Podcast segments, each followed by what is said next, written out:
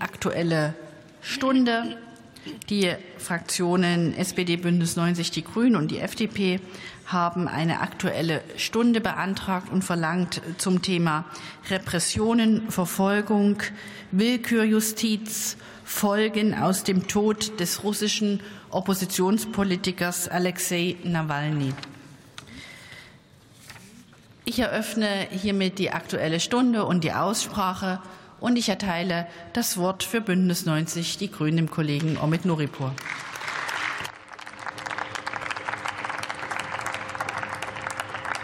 Frau Präsidentin, meine Damen und Herren! Diktaturen haben immer ein Fundament, das ist Angst, dass äh, die eigenen Bürgerinnen und Bürger eingeschüchtert werden, dass sie sich nicht trauen, nach Freiheit zu streben. Angst ist das Geschäftsmodell auch des Kremls. Und genau deswegen ist der Mut der natürliche Feind. Und der Mut Alexei Nawalnys hat stets darauf abgezielt, die Schwäche des Fundaments und die Schwäche dieser Diktatur darzustellen. Und deswegen war er so im Fadenkreuz.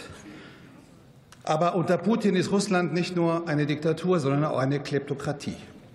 Und deshalb war der Nukleus des Engagements von Nawalny stets der Kampf gegen die Korruption. Und dass dieser Kampf der wichtigste ist, um den Menschen in Russland ein schönes Leben wieder zurückzugeben. Das war ihm so wichtig, dass er trotz Lebensgefahr nach Russland zurückgegangen ist, um die Arbeit seiner Stiftung für Korruptionsbekämpfung fortzusetzen. Dieser Arbeit verdankt die Welt beispielsweise die Erkenntnis darüber, dass es einen gigantischen Palast gibt bei Sochi, der Putin gehört und in dem sogar die Toilettenbürsten aus Gold sind, alles erwirtschaftet in die eigene Tasche aus dem Volksvermögen der Russinnen und Russen. In diese Wunde hat Nawalny immer gebohrt, und deshalb war er die größte Gefahr für Putin und für sein System. Deshalb wurde er zum politischen Gefangenen, und deshalb trägt Putin mindestens politisch vollumfänglich die, äh, die Verantwortung für die Ermordung von Alexei Nawalny. Die und und Nawalny stand für alle, die im Fadenkreuz sind. Sei es, weil sie gegen Korruption kämpfen, sei es, weil sie sich aussprechen gegen den Aggressionskrieg in der Ukraine, sei es, weil sie eintreten gegen Queerfeindlichkeit, gegen Putins imperiale Geschichtsverfälschung oder eben für freie Berichterstattung. Putin verfolgt, unterdrückt und lässt politische Gegnerinnen und Gegner ermorden, nicht nur in Russland, sondern in Madrid, in Salisbury, in London oder im Berliner Tiergarten und besonders seit Beginn des Krieges in der Ukraine, des völkerrechtswidrigen Angriffskrieges Putins, ist der Kampf gegen die eigene Bevölkerung auch noch intensiviert worden. Und deshalb braucht es Antworten. Das fordert uns heraus. Und ich bin dankbar, dass äh, unsere Außenministerin Annalena Baerbock dieser Tage sich im Europäischen Chor dafür einsetzt, dass es neue Sanktionen gibt, genau wegen der Ermordung von Nawalny. Und es ist richtig, dass der russische Botschafter nun einbestellt worden ist vom Auswärtigen Amt. Und es ist notwendig, notwendig klar und deutlich zu machen, was jetzt demnächst ansteht in Russland. Das sind keine Wahlen, das sind keine legitimen Wahlen zur Präsidentschaft. Nicht nur, weil drei Systemkandidaten bloß zugelassen worden sind, sondern weil so viele nicht zugelassen worden sind, wie Menschen wie Boris Nadeshtin oder Jekaterina Dunzowa, weil sie gegen den Krieg in der Ukraine sind. Deshalb sind diese Wahlen nicht legitim. Und ich möchte an dieser Stelle ich möchte an dieser Stelle jemanden begrüßen. Ich möchte an dieser Stelle Frau Jelena Gordon begrüßen, die uns heute beehrt mit ihrer Anwesenheit. Danke, dass Sie da sind, Frau Gordon. Frau Gordon ist die Mutter eines der bekanntesten politischen Häftlinge in äh, Russland, nämlich von Wladimir Karamursa. Und ich kann Ihnen versprechen, wir werden nicht nur dafür sorgen, dass Ihr Sohn nicht vergessen wird, sondern wir fordern die Freilassung aller politischen Gefangenen in Russland. Frau Gordon. Danke, dass Sie da sind.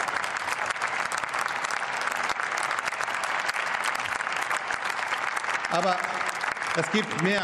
Wir sind verpflichtet, der demokratischen Zivilgesellschaft Russlands beizustehen. Und der Mut einer Julia Nawalnaja verpflichtet uns. Das ist die Frau, die das letzte Mal ihren, ihren Mann in Freiheit in den Arm nehmen durfte am Flughafen, bevor er ihr die Sätze gesagt hat, sei nicht traurig, alles wird gut. Und sie hat sich von diesem Mut anstecken lassen. Und deshalb sagt sie so klar und deutlich, was das Vermächtnis von Mut ist und was das Vermächtnis ist von Nawalny. Und das ist, dass der Kampf weitergeht. Und dass ich an dieser Stelle im Übrigen einfordern muss, dass äh, sein Leichnam seinen Angehörigen zurückgegeben wird, damit seine Mutter ihn in Würde begraben kann. Das ist nicht nur entsetzlich, sondern das zeigt auch die Unmenschlichkeit des Regimes Andersdenkenden gegenüber. Wir stehen heute hier, wir sind hier heute zusammengekommen, ich finde auch um zu gedenken an all diejenigen, die mit ihrem Mut ein Mahnmal gesetzt haben im Kampf gegen die Diktatur. Wir gedenken Alexei Nawalny, Anit Politkovskaya, Stanislav Markelov, Anastasia Baburova, Natalia Yestemirova, Boris Nemtsov, Dmitri Bykov und allen anderen Opfern der Diktatur in Russland.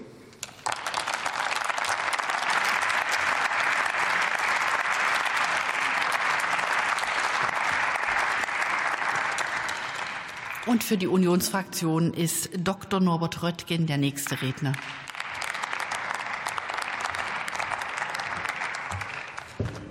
Frau Präsidentin, sehr geehrte Kolleginnen und Kollegen! Alexei Nawalny ist in einem russischen Straflager grausam ermordet worden. Diese Ermordung war selbstverständlich Chefsache. Putin ist der Täter auch dieses Mordes.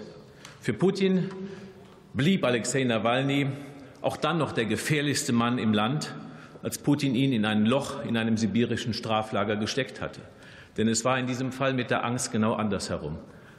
Alexei Nawalny hatte die Angst überwunden und Putin hatte Angst und aus Angst hatte ihn ermorden lassen.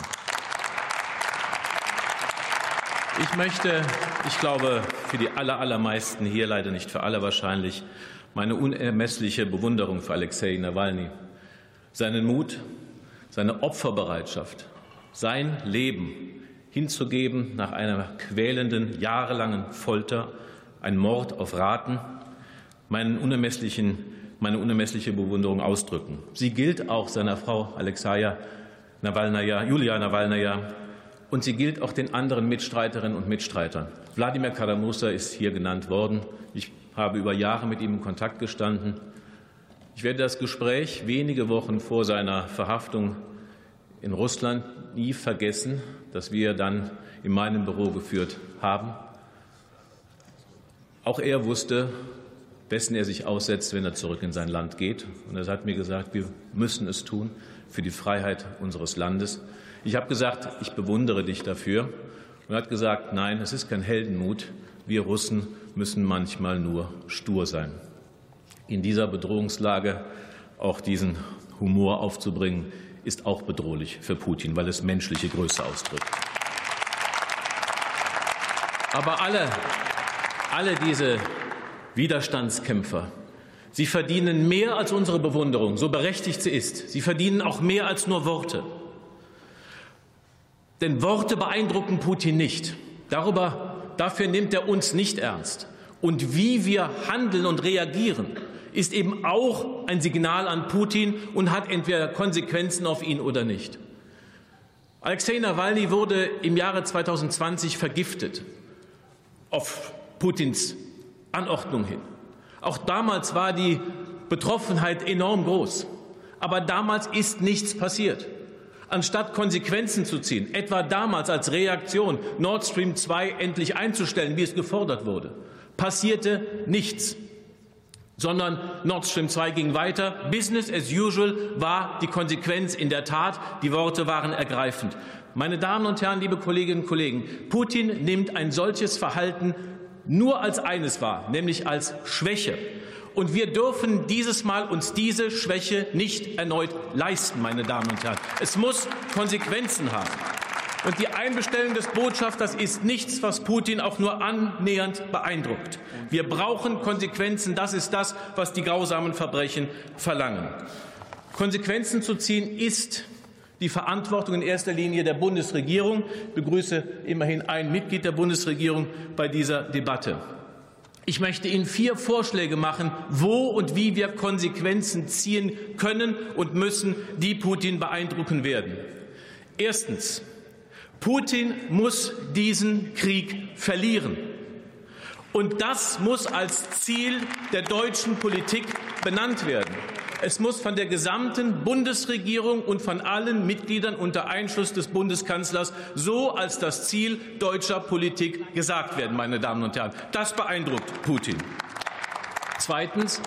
Die Unterstützung der Ukraine mit Munition und Waffen muss jetzt hochgefahren werden. Es gibt Staaten, die das tun.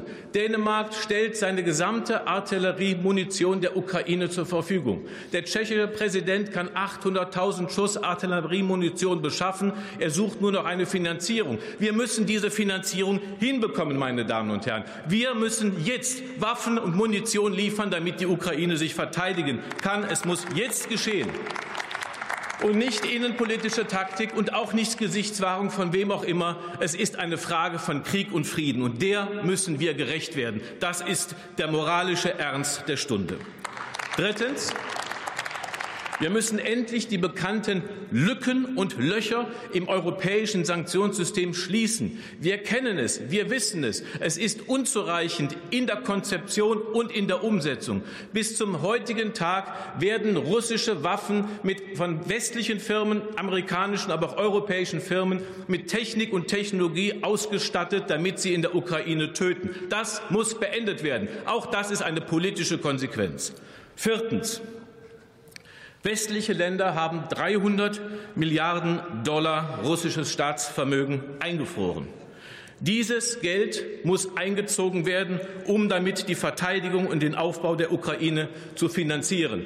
Dieses, das ist eine, Frage, eine schwierige völkerrechtliche Frage, eine Frage elementarer Gerechtigkeit. Wir müssen dieser Gerechtigkeit gerecht werden. Ich schlage vor, dass wir die Gesetze, die dieses Einziehen erlauben, Nawalny-Gesetze nennen, meine Damen und Herren. Das wären vier Konsequenzen. Wir sollten darüber debattieren. Wir sollten zu Taten und Konsequenzen kommen, so wichtig und gut Worte sind. Vielen Dank.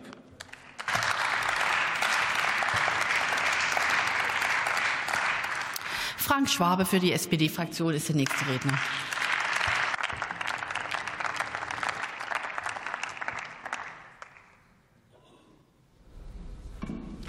Frau Präsidentin, verehrte Damen und Herren, verehrte Mutter von Wladimir Karamursa. Alexei Nawalny wurde ermordet und der Mörder heißt Wladimir Putin. Völlig unabhängig davon, ob er eine Waffe in der Hand hatte, faktisch heißt der Mörder Wladimir Putin. Und es gibt ja so Momente, wo man sich dann bedingt bestimmte Dinge vergegenwärtig macht und an die man sich zurückerinnert. Und das wird äh, Omid Nuripur und Herrn Röttgen nicht anders gewesen sein.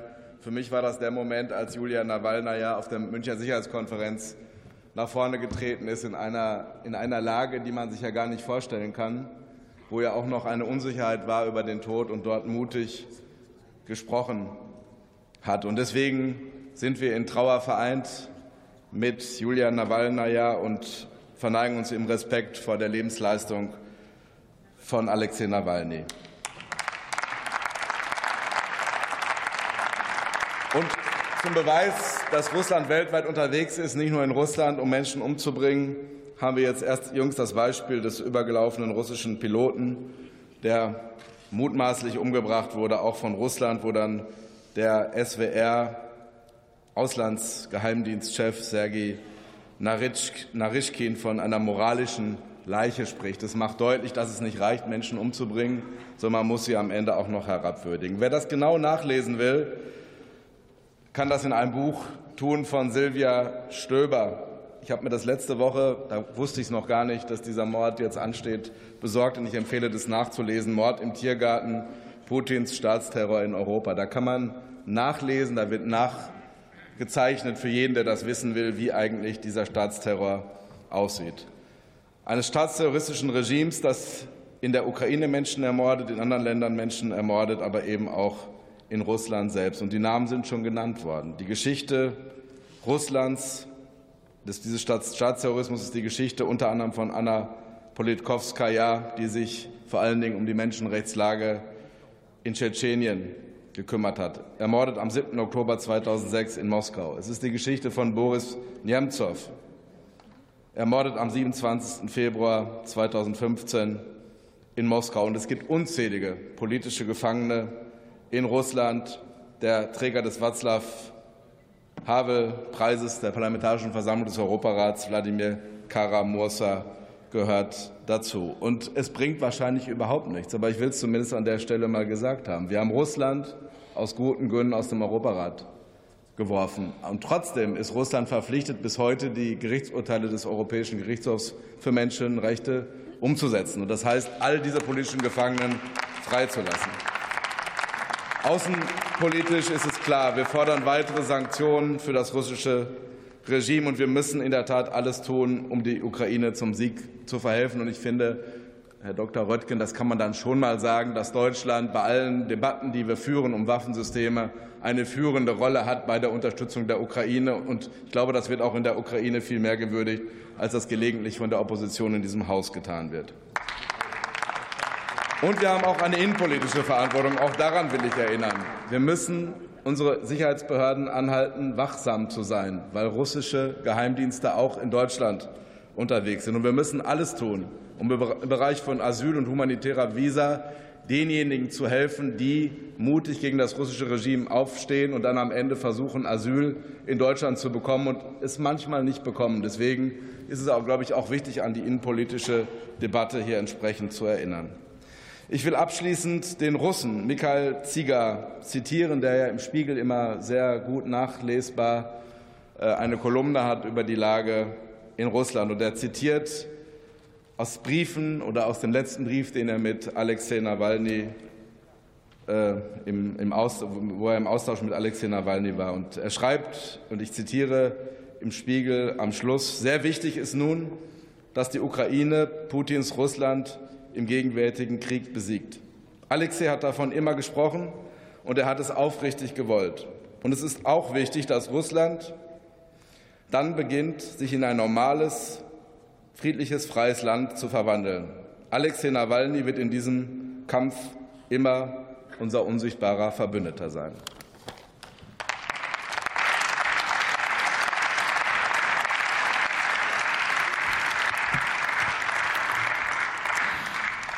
Jürgen Braun für die AfD-Fraktion ist der nächste Redner.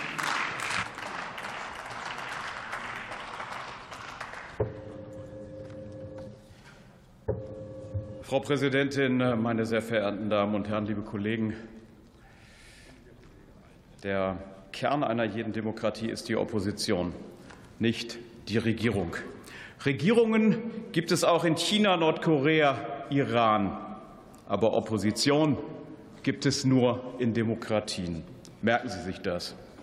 Russland wurde seines wichtigsten Oppositionellen beraubt. Auf Alexei Nawalny hatten Millionen gebildeter Russen in Moskau, St. Petersburg, Novosibirsk gehofft.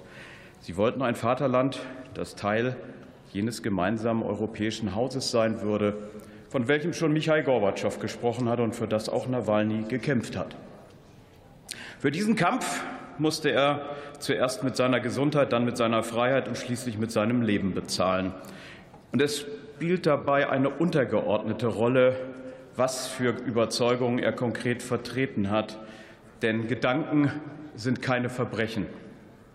Wenn jemand unrechtmäßig in Haft sitzt oder verfolgt wird, sollte man sich auch dann für ihn einsetzen, wenn man seine Überzeugungen nicht teilt, im Fall Nawalny wie auch im Fall Assange. Dennoch lohnt heute ein Blick auf die konkreten Positionen von Nawalny, zumal die Altparteien diese Positionen nach Kräften ignorieren.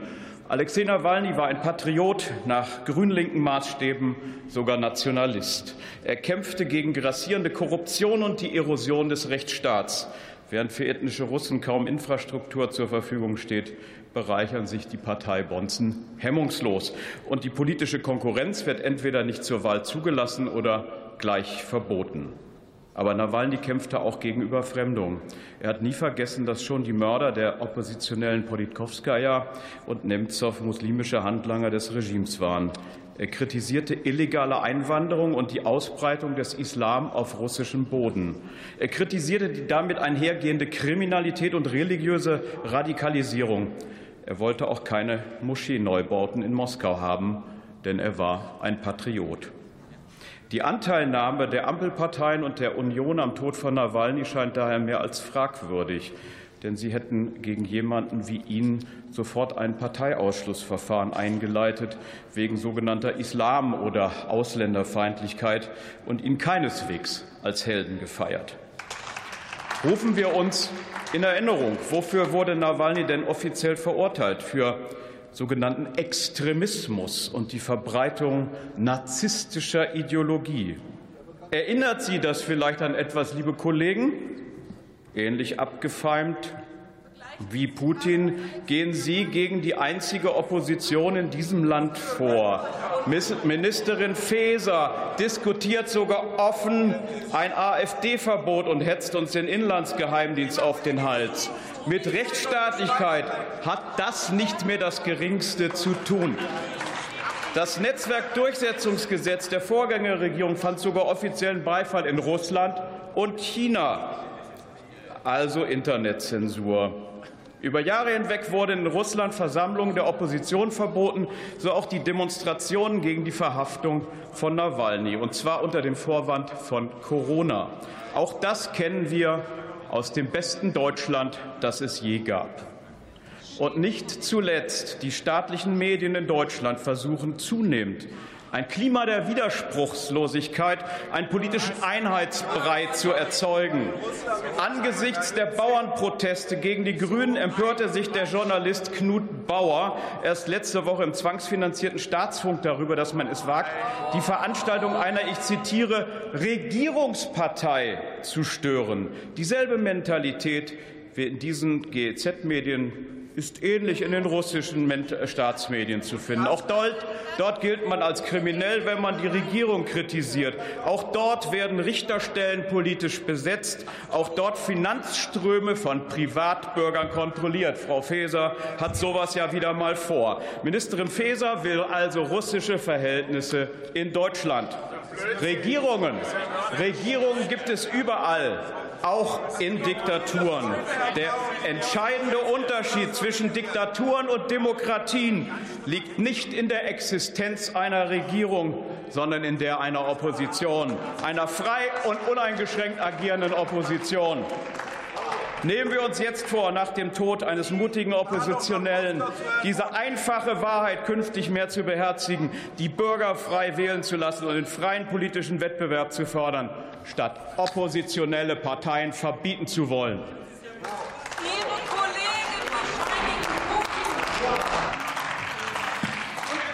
Für die FDP-Fraktion hat das Wort Renata Alt.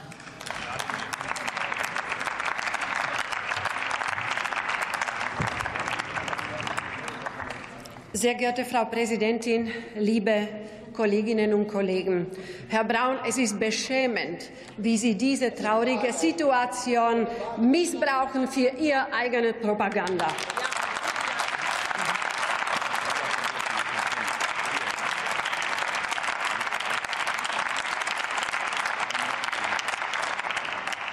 Vor, dreieinhalb Jahren stand ich an diesem Pult und sprach über Alexei Nawalny. Damals wurde er vergiftet, sein Schicksal war ungewiss. Heute darf ich erneut über Alexei Nawalny sprechen. Diesmal sind alle Unge Ungewissheiten ausgeräumt. Alexei ist tot. Zurück bleiben Wut und Trauer. Mein Beileid geht an seine Witwe Julia, seine Kinder, und seine Mitstreiter. Ich fühle mit ihnen. Mit seinem Tod stirbt auch die Hoffnung auf ein wundervolles Russland der Zukunft, an das er geglaubt und das er zu schaffen versucht hat. Es gibt offensichtlich keinen Platz mehr für eine liberale, prodemokratische Zivilgesellschaft im heutigen Russland. Das Regime Putins bringt diesen Menschen nichts außer Hass und Gewalt entgegen. Nicht mal Trauer um Alexei Nawalny ist in Russland möglich. Wer Blumen niederlegen will, wird verhaftet und für mehrere Tage eingekerkert. Im heutigen Russland gibt es keine Menschenrechte mehr. Jeder Kritiker wird zum Schweigen gebracht. Das Schlimmste ist, es war abzusehen. Wir dürfen uns nicht aus der Verantwortung stehlen. Die Entwicklungen in Russland unter Wladimir Putin hätten uns schon früh aufhorchen lassen müssen. Brutaler Tschetschenienkrieg, bei dem Grosny dem Boden gleichgemacht wurde, so wie es nun in Mariupol und Avdiivka passiert ist. Politische Morde an Journalistinnen und Oppositionellen, Natalia Estemirova, Sergei Magnitsky, Anna Politkovskaya, Boris Nemtsov, alle sind tot. Und wie hat der Westen reagiert? Kurze Empörung, aber Folgen hatte es keine. Nie wurden konsequente Maßnahmen getroffen, nie hart genug durchgegriffen. Und wenn es Sanktionen gab, wie nach der Krim-Annexion, waren diese halbherzig und eher unwirksam. Meine Damen und Herren, die Naivität Deutschlands und der EU im Umgang mit Putins Russland hat Leben gekostet. Das darf sich nie wiederholen.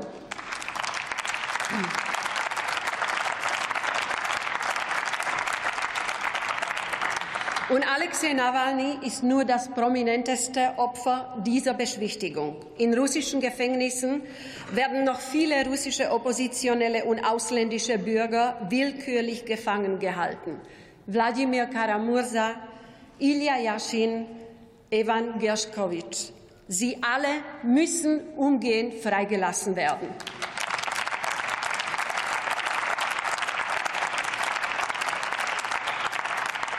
Alexei Nawalny ist tot, doch sein Vermächtnis bleibt. Alexei hat es doch aufgedeckt, welche unglaublichen Summen Putin und seine korrupten Eliten angehäuft haben.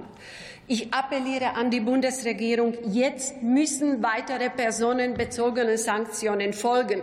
6000 Namen hat Nawalny genannt, aber nur rund 1000 wurden von der EU sanktioniert. Da ist noch ordentlich Luft nach oben.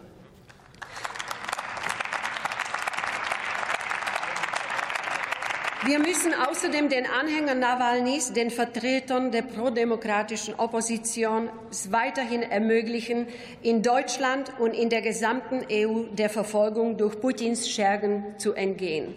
Unsere Zusammenarbeit mit der russischen Zivilgesellschaft muss im Exil fortgesetzt werden. Und wir müssen weiterhin mit allen Kräften die Ukraine unterstützen, denn an der ukrainischen äh, Front entscheidet sich das Schicksal der Freiheit in ganz Europa. Ich weiß,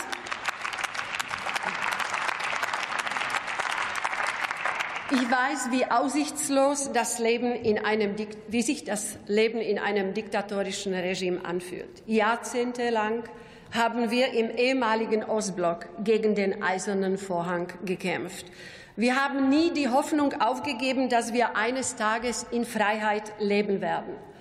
Heute will ich den Anhängern von Alexei Nawalny, mutigen russischen Oppositionellen, Journalistinnen und Journalisten zurufen, verliert nicht die Hoffnung, gebt nicht auf, Russland wird frei sein. Und wie Alexei Nawalny gesagt hat, не сдавайтесь, Россия будет свободной.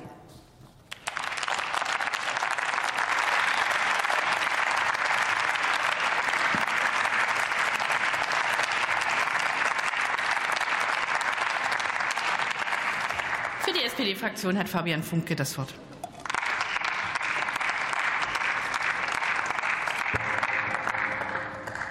Sehr geehrte Frau Präsidentin, liebe Kolleginnen und Kollegen, meine Damen und Herren! Seit Tag 1 seiner politischen Arbeit war Alexei Nawalny Zielscheibe des autoritären Repressionsapparats des russischen Staates. Bedrohung, öffentliche Diffamierung, Inhaftierung, politische Verfolgung, Berufsverbot, Unterdrückung der Versammlungsfreiheit, die Nichtzulassung zu Wahlen, Mordanschläge, Vergiftungen, Straflager, Folter, Tod. Und selbst im Tod die Verwehrung von Würde und Frieden. Dankeschön. Was Alexei Nawalny dem jedoch immer mit aller Kraft entgegensetzte, war sein Mut. Er blickte seinem Schicksal in vollem Bewusstsein über die Konsequenzen seines Handelns ins Auge. Er forderte das russische Regime immer wieder heraus. Er schaffte mit seinem eigenen Leben maximale Sichtbarkeit für das Unrecht, unter dem Millionen seiner Mitbürgerinnen und Mitbürger lebten. Spätestens nachdem er sich im Jahr 2021 dazu entschied, aus Berlin nach Russland zurückzukehren, im vollen Wissen, dass ihn in letzter Konsequenz der Verlust seines eigenen Lebens erwarten würde, erlangte sein Mut eine Größe, der Worte nicht im Ansatz gerecht werden können. Und es ist genau dieser furchtlose Mut, weshalb wir Alexei Nawalny hier und heute würdigen. Und auch im Tod bleibt Alexei Nawalny ein Mensch geprägt von Widersprüchen und Grautönen, manche heller, manche dunkler. Alexei Nawalny bezeichnete sich selbst als russischen Nationalisten. Er vertrat Ansichten, die ich persönlich und meine Partei uns nie zu eigen machen werden. Gleichzeitig war er jedoch ein entschiedener Antiimperialist, der eine Vision eines zukünftigen Russlands zeichnete, von dem nie wieder Krieg, Aggression und Herrschaftssucht über seine Nachbarn ausgehen dürfe. Er sah die Krim als russisch, verurteilte aber mit allem Nachdruck ihre militärische Annexion und die anschließende Inszenierung von unfreien Referenten, die diese völkerrechtswidrige Grenzüberschreitung nachhaltig rechtfertigen sollten. Und er war in der ersten Sekunde trotz seiner Inhaftierung einer der lautesten und schärfsten Gegner des russischen Angriffskrieges gegen die Ukraine. Seine Aufrufe an seine Mitbürger auf die Straße zu gehen und sich den imperiellen Wahnvorstellungen des russischen Regimes entgegenzustellen, konnte von keinen Gefängnismauern dieser Welt zurückgehalten werden. Das Vermächtnis und der Tod Alexei Nawalnys sind eine Mahnung an uns alle. Zum einen eine Mahnung im Umgang mit dem russischen Regime, für das ein Menschenleben nichts wert ist dass wir nicht blauäugig sein dürfen, wie wir es vielleicht in der Vergangenheit das ein oder andere Mal gewesen sind, welche Ziele es verfolgt, mit dem Zutrauen, das tatsächlich auch umzusetzen und dass es aus mehr besteht als der Person Wladimir Putin. Noch im September 2022 richtete sich Alexei Nawalny mit dieser Mahnung direkt an uns und ich möchte mit Erlaubnis der Präsidentin zitieren. Die wahre Partei des Krieges ist die gesamte Elite, das Machtsystem, das den imperialen russischen Autoritarismus erst hervorbringt. Einen Autoritarismus, der sich ständig selbst reproduziert. Dieser selbstgeschaffene imperialistische Autoritarismus ist der wirkliche Fluch, der auf Russland lastet, die Ursache all seiner Übel.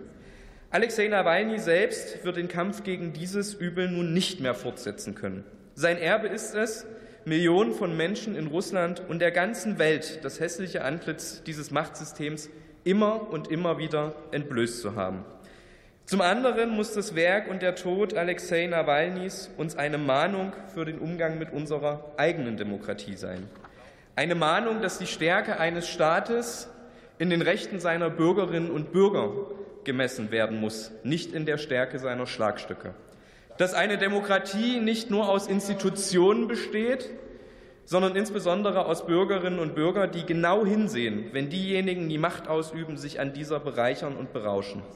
Dass die Demokratie nur überleben kann, wenn sie nicht nur mutig spricht, sondern auch mutig handelt. Und ich finde, gerade in den letzten Wochen sind die Demonstrationen gegen Rechtsextremismus und faschistische Ideologie ein großartiges Beispiel für genau diese Tatsache. Mögen wir es in uns finden, den gleichen furchtlosen Mut für die Demokratie aufzubringen wie Alexei Nawalny. Vielen Dank.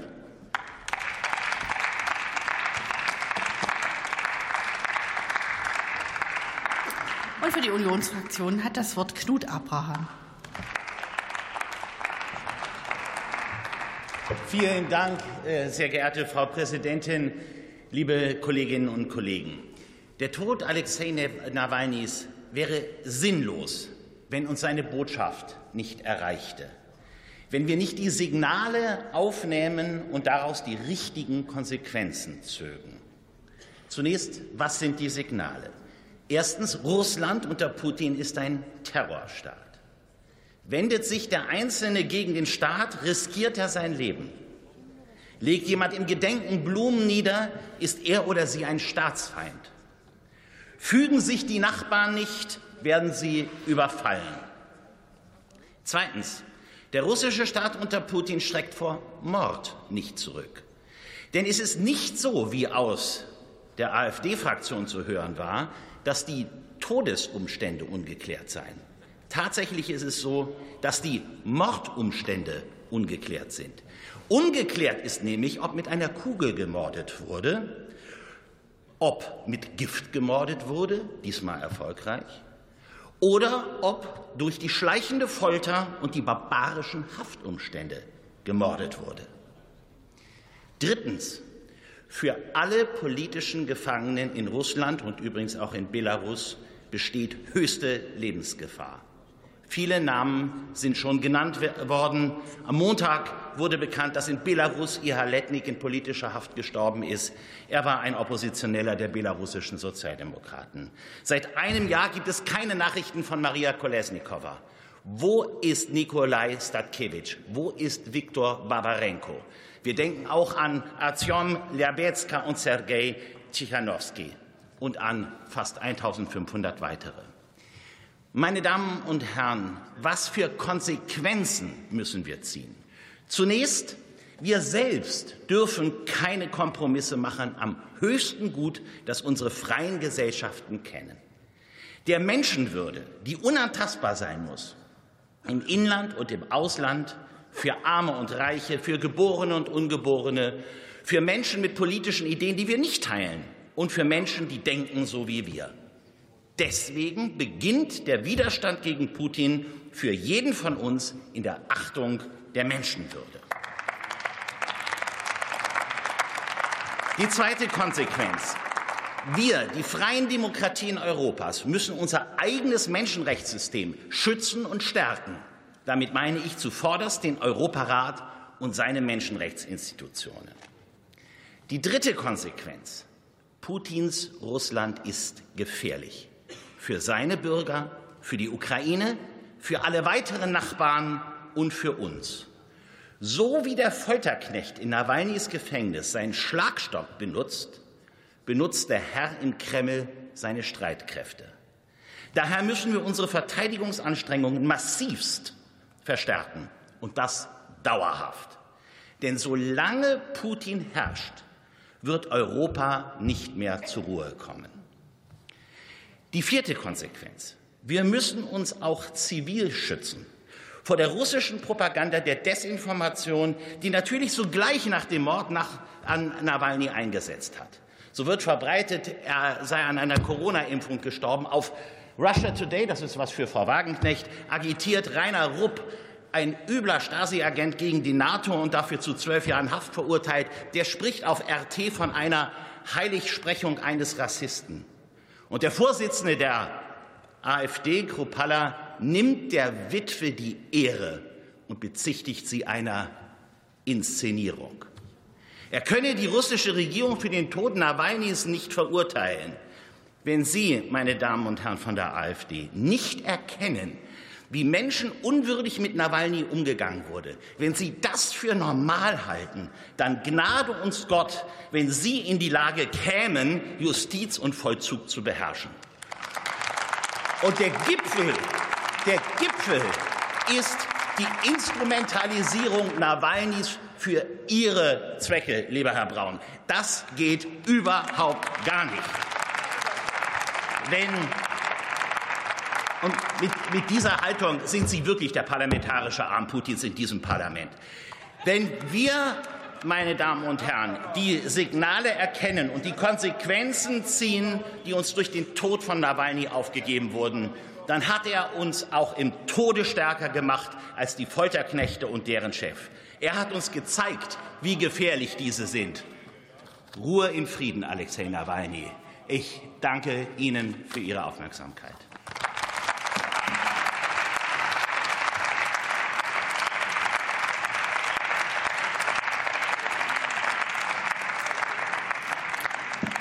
Bündnis 90 Die Grünen hat nun das Wort Robin Wagner.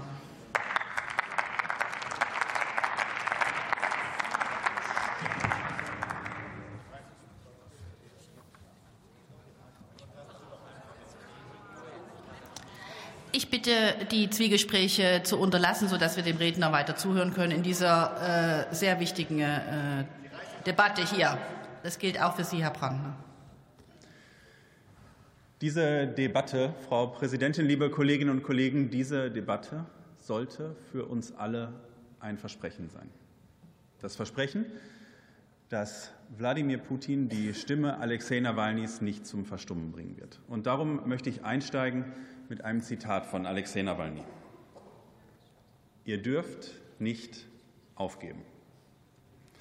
Wenn Sie mich töten, dann bedeutet das, dass wir unglaublich stark sind. Diese Macht müssen wir nutzen. Denn das Einzige, was es für den Triumph des Bösen braucht, ist, dass gute Menschen nichts tun. Diese Sätze sind heute das Vermächtnis von Alexei Nawalny. Sie haben ihn getötet. Weil er den Mut hatte, gegen die Putin-Diktatur aufzustehen, weil er bereit war, sein eigenes Leben zu opfern für die Vision eines freien und demokratischen Russlands. Alexei Nawalny war mit dieser Vision nicht allein. Sehr viele Russinnen und Russen sehnen sich nach einem Staat, der sie schützt, anstatt sie zu ermorden. Nawalny war einer von sehr vielen, die für diese Vision verhaftet wurde. Einer von diesen vielen Menschen, die verhaftet wurden, ist Wladimir Karamursa. Wladimir Karamursa ist ein beeindruckender Hoffnungsträger und Kämpfer gegen den Krieg und für ein demokratisches Russland. Auch Wladimir wurde verfolgt, vergiftet, verhaftet und zu 25 Jahren Lagerhaft verurteilt. Und ich freue mich, dass Elena Gordon heute auf der Besuchertribüne ist. Wladimirs Mutter, vielen Dank, liebe Elena, dass du heute hier bist.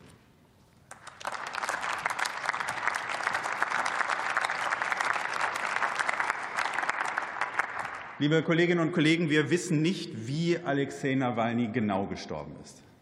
Bis heute spielt der Kreml ein unwürdiges Versteckspiel mit seiner Leiche. Aber wir wissen um den perfiden Giftanschlag vor vier Jahren. Wir kennen Nawalnys Schmerzensschreie im Flugzeug kurz vor der Notlandung in Omsk. Wir wissen, dass sein dortiger Arzt heute nicht mehr lebt. Er ist plötzlich verstorben nachdem er Nawalny nicht hat sterben lassen. Und wir wissen, dass die, die Nawalny gefoltert haben, direkt nach seinem Tod befördert wurden. Wir wissen um die Folter in sibirischen Straflagern, in denen ein Mensch nicht wie ein Mensch behandelt wird. Alexei Nawalny war hunderte Tage komplett isoliert, ausgehungert, durchgefroren bei teilweise minus 30 Grad. Wo Empathie endet, beginnt Brutalität. Und Wladimir Putin kennt keine Empathie. Nichts fürchtet dieser angeblich so starke Mann mehr als den eigenen Machtverlust und Mord und Terror sind seine Waffen. Das beweist er nicht nur im eigenen Land, sondern jeden Tag im Krieg gegen die Ukraine. Und darum ist der Mord an Alexei, Alexei Nawalny auch ein Auftrag an uns, mehr zu tun. Ein Sieg der Ukraine ist und bleibt wichtig. Putins Blutspur muss ein Ende haben. Seine Methode darf nicht gewinnen. Deshalb müssen wir der Ukraine alles zur Verfügung stellen, was sie für die Verteidigung und Befreiung des eigenen Landes braucht. Und ich bin sehr dankbar, dass wir morgen in diesem Hause einen Antrag beraten und beschließen werden, der genau diese Ambition deutlich zum Ausdruck bringt.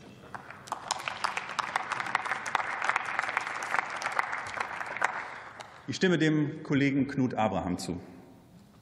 Der Mord an Alexei Nawalny sollte uns noch viele weitere Namen laut ins Gedächtnis rufen. Neben Wladimir Karamursa auch Ilya Yashin, Ksenia Fadejewa, Maria Kolesnikova, Ales Bialyatsky, Serhei Tsikhanowski. Sie alle sitzen unschuldig in russischen oder belarussischen Straflagern. Sie alle teilen die Vision von einem Leben in Würde und Demokratie. Sie alle wissen, dass es Überzeugungen gibt, die größer sind als das eigene Leben. Sie alle haben den Mut, sich gegen die Diktaturen in Russland und Belarus aufzulehnen und für Frieden und Demokratie in Europa zu kämpfen. Lassen wir sie nicht im Stich. Nehmen wir uns den Aufruf von Julia Nawalnajana zu Herzen. Stehen wir an ihrer Seite, denn die Demokratinnen und Demokraten in Russland und Belarus sind unsere stärksten Verbündeten. Nur mit ihnen wird Frieden in Europa zu machen sein. Vielen Dank.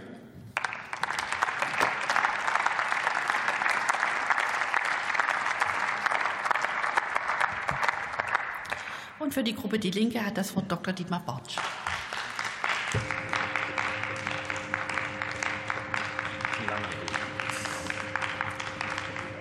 Frau Präsidentin, meine Damen und Herren! Fünf Tage ist der Tod von Alexei Nawalny heute her. Er ist nicht verstorben, sondern der 47-Jährige wurde ermordet. ermordet vom Kreml-Regime, das vor Mord, vor willkürlichen Verhaftungen, vor Unterdrückung und auch nicht vor einem brutalen Krieg gegen seinen Nachbarn zurückschlägt. Alexei Nawalny war unbequem. Fabian Funke hat auf die Grautöne völlig zu Recht auch hingewiesen. Aber er hat Misswirtschaft, Korruption und unrecht, unrechtmäßige Bereicherung an das Licht der Öffentlichkeit gebracht. Er hat Transparenz und Demokratie eingefordert, das Gegenteil vom heutigen Machtapparat in Russland. Aber, meine Damen und Herren, vor allen Dingen war Alexei Nawalny ein mutiger Mann. Nachdem er 2020 mit dem Nervenkampfstoff Novichok vergiftet wurde, Berliner Ärzte ihm ja das Leben gerettet haben, bekanntermaßen, kehrte er nach Russland zurück. Er wusste, dass er dort ermordet werden könnte. Und doch wollte er kein Oppositioneller aus der Distanz sein. Er wollte zurück, zurück in seine Heimat.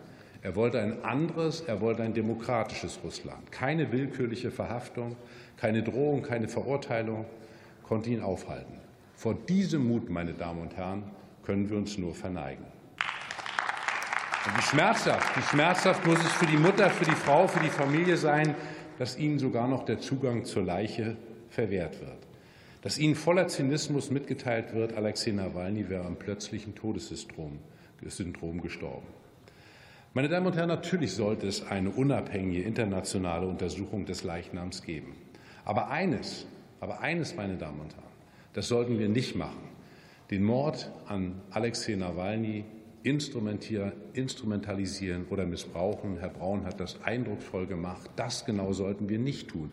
Aber ich nehme auch mit großer Sorge, mit großer Sorge zur Kenntnis, dass das genutzt wird, um über ein weiteres Sondervermögen der Bundeswehr zu reden, dass wir eine Debatte über atomare Bewaffnung angesichts des Todes von Nawalny führen. Nein, der Mord an Alexei Nawalny ist keine Mahnung für Aufrüstung. Er ist ein Aufruf zu Transparenz, zu Demokratie und zur Aufklärung von Missständen. Denn, das will ich zum Schluss noch sagen, das Schicksal zum Schluss an das Schicksal von Julian Assange erinnern, der seit Jahren inhaftiert ist, den die Auslieferung in die USA droht, weil er für Transparenz gesorgt hat und Kriegsverbrechen ans Licht der Öffentlichkeit gebracht hat. Nein, meine Damen und Herren, Journalismus ist kein Verbrechen. Wer Alexei Nawalny ehren will, muss sich auch für die Freiheit von Julian Assange einsetzen. Das dröhnende Schweigen der Bundesregierung gegenüber Herrn Assange ist meines Erachtens beschämend. Nein, mit Heuchelei werden wir Herrn Nawalny nicht gerecht. Alexei Nawalny werden wir gerecht, wenn wir aufhören, mit doppelten Standards zu messen. Rassia budjet svobodno. Dankeschön.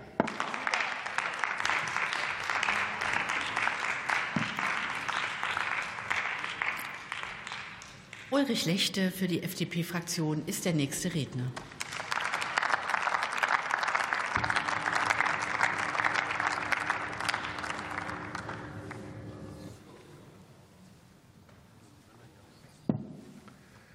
Sehr geehrte Frau Präsidentin, liebe Kolleginnen und Kollegen! Sämtliche Vergleiche Deutschlands freier Demokratie mit Russlands Regimes seitens der AfD sind unterste Schublade, niveaulos, abgrundtief schamlos. Sie sind die Totengräber der Demokratie, des Teufel Putins oberste Verbündete in Deutschland. Jeder Demokrat muss alles dafür tun, damit Sie niemals in diesem Land irgendwas zu sagen bekommen. Meine Damen und Herren, wir sprechen hier heute aus einem sehr bitteren und traurigen Anlass. Letzten Freitag wurde der russische Oppositionsführer Alexei Nawalny in einer sibirischen Strafkolonie für tot erklärt. Ein gezielter Mord sei Mörder Wladimir Putin. Mord, wie es auch bei Boris Nemzow, Alexander Litwienko oder an Anna Politkovskaya der Fall war. Mord an einer unliebsamen Stimme, an einem ständigen Kritiker des Regimes, an einem oppositionellen Störfaktor, der es sich hätte leicht machen können und nach dem knapp überlebten Giftanschlag vor vier Jahren auch hier bei uns in Deutschland hätte leben können, der es aber vorgezogen hatte, den Kampf gegen Putin und sein kleptokratisches Regime von innen aus Russland herauszuführen. Am Ende hatte Alexei Nawalny über 1120 Tage in Haft verbracht, unzählige davon in grausamer und menschenunwürdiger Isolationshaft. Aber auch aus dem Gefängnis heraus hat er für eine bessere russische Zukunft, für Freiheit und Demokratie gekämpft. Dinge, die für uns Alltag und Selbstverständlichkeit sind, in Putins Welt aber mittlerweile keinen Platz haben. Und meine sehr geehrten Damen und Herren, diesen mutigen Kampf hat Alexei Nawalny letztlich mit seinem Leben bezahlt. Nun mag Putin womöglich denken, dass dieser Akt eine Demonstration von Stärke war, ein Signal an uns, den Westen, dass seine Macht grenzenlos sei und er jederzeit darüber entscheiden kann, wer in seinem System lebt oder stirbt. Für mich aber, und ich hoffe, Sie stimmen mir dabei zu, war das ein Signal von Schwäche. Denn Putin zeigt damit ganz deutlich, wie fragil sein System in Wirklichkeit ist. Sogar hinter Gittern in Sibirien verpackt betrachtete er Nawalny als mögliche Gefahr. Und wie groß die Angst Putin nach dessen Tod ist, zeigen in vielen kursierenden Bildern von Festnahmen in Moskau, St. Petersburg und anderen russischen Städten. Die russische Zivilgesellschaft darf weder Mitgefühl ausdrücken noch Blumen niederlegen. Auch die Tatsache, dass die Hinterbliebenen um den Leichnam kämpfen müssen, zeigt die ganze Verachtung Putins und seiner Schergen. Sollte Putin die Wahlen im März ein fünftes Mal gewinnen, gelingt ihm das nur noch, indem er Angst als Machtinstrument benutzt indem er friedliche Nachbarstaaten überfällt, kritische Oppositionelle ermordet, Kreml-kritische NGOs verbietet und Gegenkandidaten kaltstellt, unabhängige Presse wegsperrt, mordet und tötet und damit Russland immer weiter politisch, wirtschaftlich und auch gesellschaftlich abschottet. Für mich steht fest, Putin wird früher oder später für seine Taten sich verantworten müssen. Wir als gesamte zivilisierte, liberale Staatengemeinschaft und der Internationale Strafgerichtshof in Den Haag werden sicherlich nicht wegschauen, wenn es soweit ist. Bis dahin müssen wir den Preis für Putins Handeln in Form von zielgerichteten Sanktionen weiter in die Höhe treiben und der Ukraine sowohl militärisch als auch finanziell beistehen. Das vom Kanzler neu zugesagte Waffenpaket im Wert von 1,1 Milliarden Euro und auch die am vergangenen Freitag neu beschlossene Sicherheitsvereinbarung mit der Ukraine ist ein deutliches und richtiges Signal, was ich an der Stelle auch hervorheben möchte. Aber es braucht definitiv mehr, und wir können auch ohne Zweifel mehr leisten aber auch Partner wie Frankreich, Italien und Spanien noch mehr in die Pflicht nehmen. Unsere westlichen Industriekapazitäten sind bei weitem noch nicht ausgeschöpft. Es bedarf jetzt schnellerer, nachhaltigerer und umfassenderer Waffen- und Munitionslieferungen aller Staaten der freien Welt, damit die Ukraine diesen Freiheitskampf, den sie auch für uns kämpft, gewinnen kann. Als freier Demokrat bin ich davon überzeugt, dass Freiheit früher oder später immer siegen wird. Denn das Streben nach Freiheit lässt sich nicht dauerhaft unterdrücken. Putin ist ein lupenreiner Diktator. Dass Sie jetzt über Corona anfangen, ist eine solche bodenlose Frechheit, Herr Brandner. Sie, haben, Sie, Sie müssen mal sich selber zuhören, wie peinlich Sie sind und wie, wie man wirklich das Gefühl hat, dass Sie teilweise alle direkt in die Klapse gehören. Putin ist ein lupenreiner Teufel, ist ein Diktator, der an der Spitze Russlands, der sein Volk dabei unterdrückt und Menschen tagtäglich tötet oder ins Verderben stürzt. Und Sie fangen hier an mit Corona. Haben Sie den Knall noch gehört? Tragen wir also mit entschlossenem Handeln dazu bei, das System Putin zu siegen, sodass die Freiheit in Russland möglichst früh zurückkehren kann. Das wäre mit Sicherheit im Sinne Nawalnys.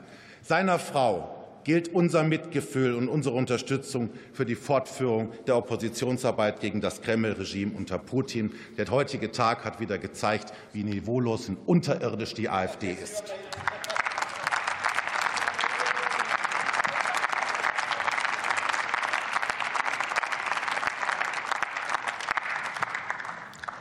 Und für die Unionsfraktion hat das Wort Dr. Volker Ulrich.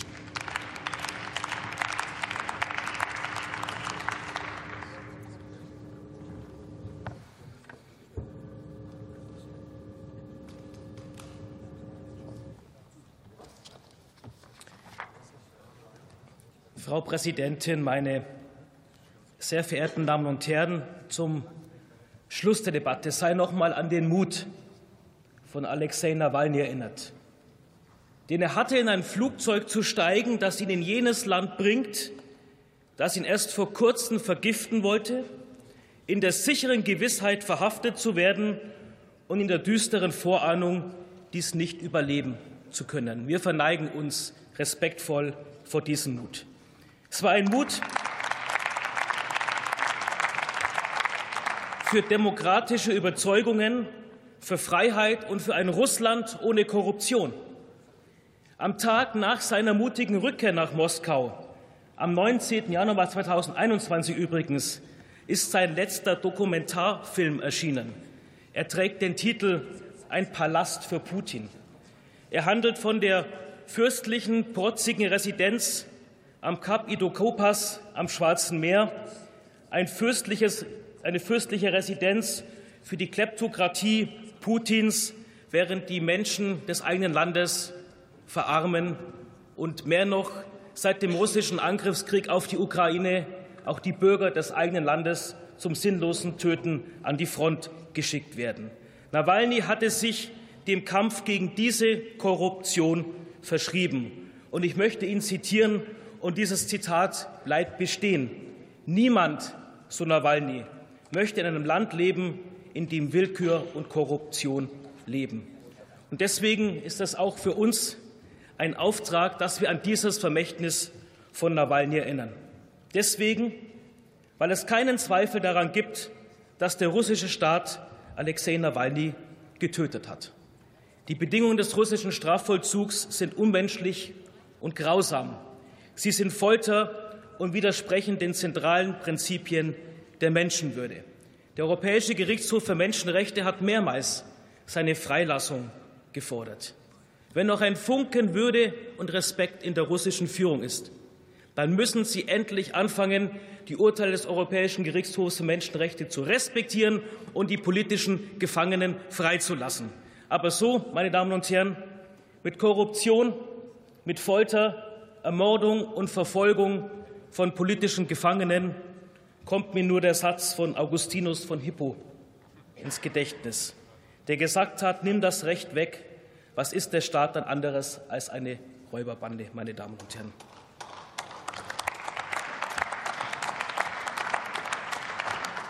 Und Einlassungen aus Moskau, alles sei auf der Basis von Gerichtsverfahren erfolgt, ist nichts als eine Lüge. Wer rechtsstaatliche Verfahren und freie Wahlen nur vortäuscht, der verachtet sie in Wirklichkeit. Und mehr noch, wer aus politischen Zwecken eine Fassade von Justiz und demokratischen Wahlen errichtet, um diese in Wahrheit auszuhebeln, der bekämpft Rechtsstaatlichkeit, Demokratie und die Wahrheit. Dieser russische Staat ist auf Lüge aufgebaut. Dieser Staatsführung ist nicht zu trauen. Und deswegen dürfen wir zu keinem Zeitpunkt mehr naiv oder vertrauensselig sein. Wir müssen in unsere eigene Stärke investieren, die Bedrohungen noch viel stärker ernst nehmen und wir müssen uns selbst und die Verbündeten zu, äh, zu schützen. Wir müssen dafür Sorge tragen, dass Europa stärker noch in die eigene Verteidigungsfähigkeit investiert, dass wir der Ukraine genügend mitgeben, dass sie diesen Krieg gewinnen kann und dass die Sanktionen auf den Weg gebracht werden, die Verantwortlichen auch hinreichend zu bestrafen, jetzt und zukünftig vor einem internationalen Tribunal, meine Damen und Herren.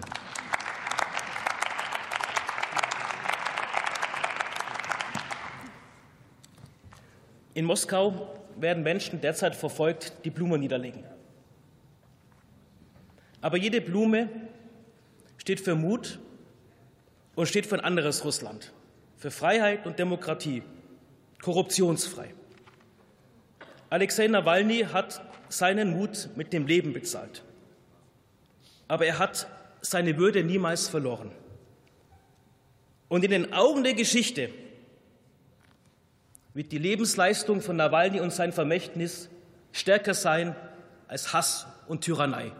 Und deswegen verneigen wir uns vor ihm.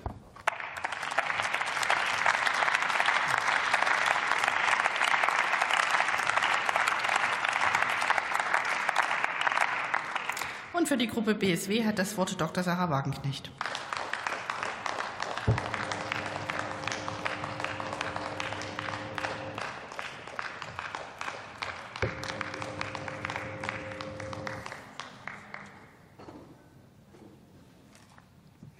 Frau Präsidentin, sehr geehrte Damen und Herren!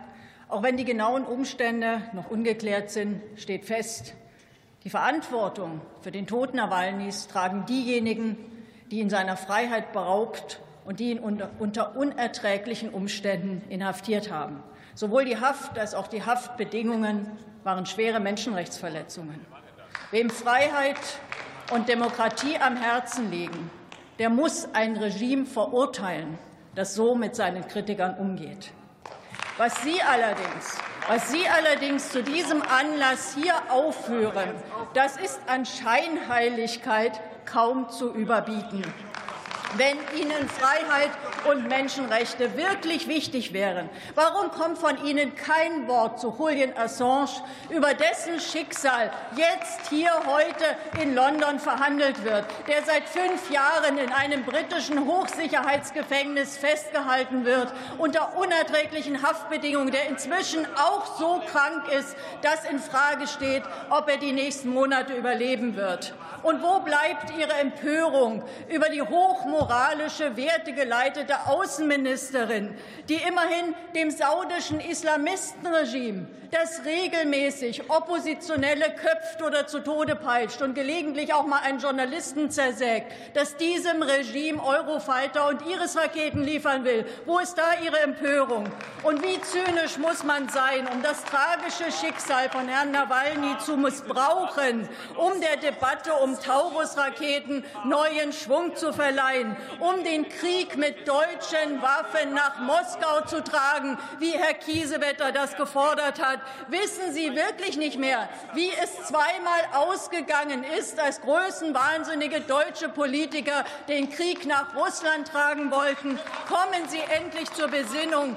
Statt unser Land in Gefahr zu bringen, setzen Sie sich für Friedensverhandlungen und einen Waffenstillstand ein und tun Sie etwas für die Freilassung von Julian Assange, damit die Welt sieht, dass Demokratien mit ihren Kritikern anders umgehen als Diktaturen.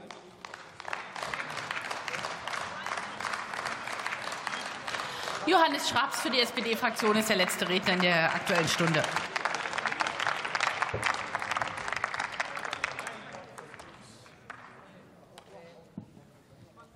Verehrte Frau Präsidentin, sehr geehrte Kolleginnen und Kollegen!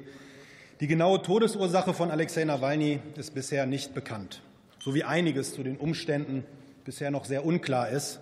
Anderes jedoch ist klar und offensichtlich. Und eigentlich müsste es auch für Sie, Frau Wagenknecht, unbestreitbar sein, dass Wladimir Putin für diesen Mord an Alexei Nawalny verantwortlich ist, verehrte Kolleginnen und Kollegen. Wie übrigens für so viele abscheuliche Verbrechen des Tötens und der Zerstörung, dass es mittlerweile schwer ist, sie überhaupt zu zählen. In Russland, in der Ukraine, in Georgien und anderswo. Wir haben den Tiergarten hier durchs Portal ja direkt im Blick. Folter und Unterdrückung als Werkzeug, um Alexei Nawalny mundtot zu machen, wurden in den vergangenen Jahren bereits systematisch eingesetzt. Zum Schweigen bringen konnten sie ihn auch im fernsten Straflager nicht. Als mundtot nicht mehr klappte, da wurde offenbar der Mord sorgfältig geplant und auch fein terminiert.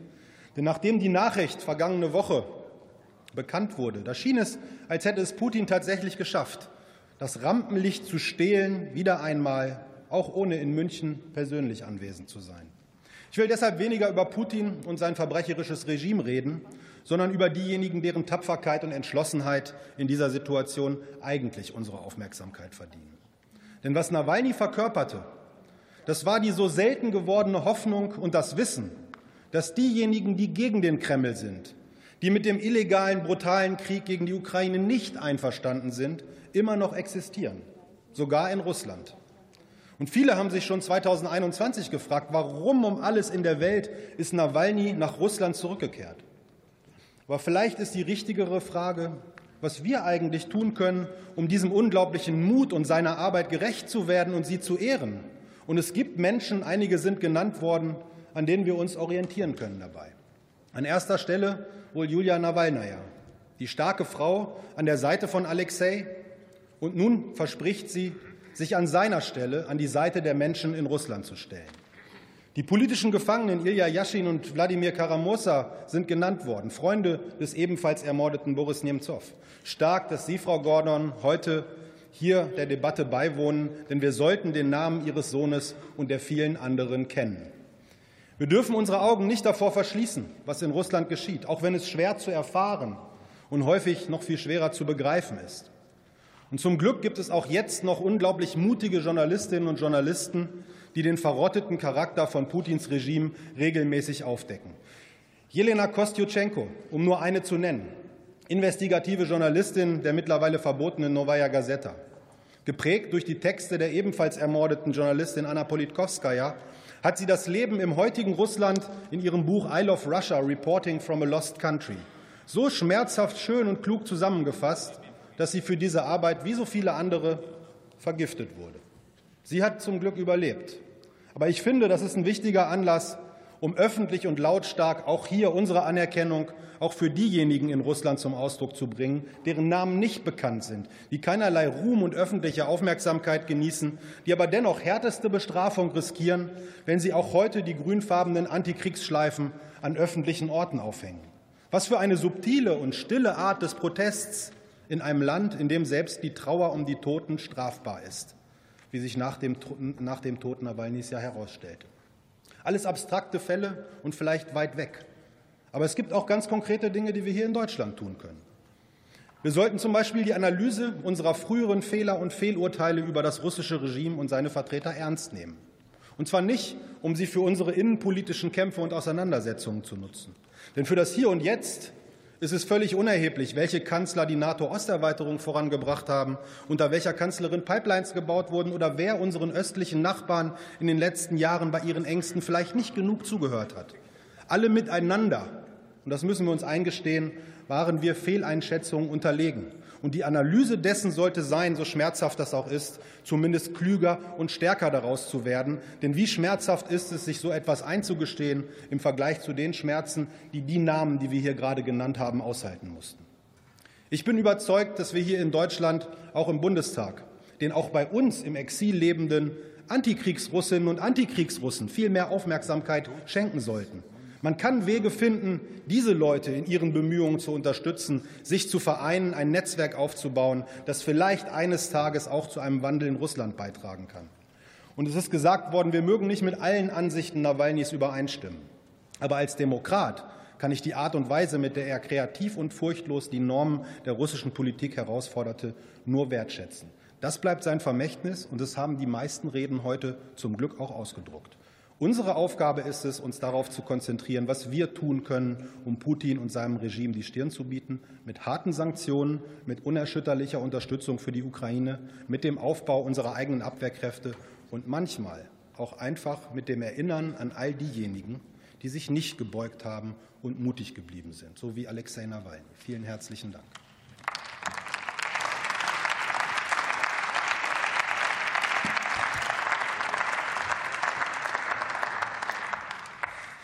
Und damit beende ich die Aktuelle Stunde und rufe nun auf den Tagesordnungspunkt 3, die Beantragung des Antrags der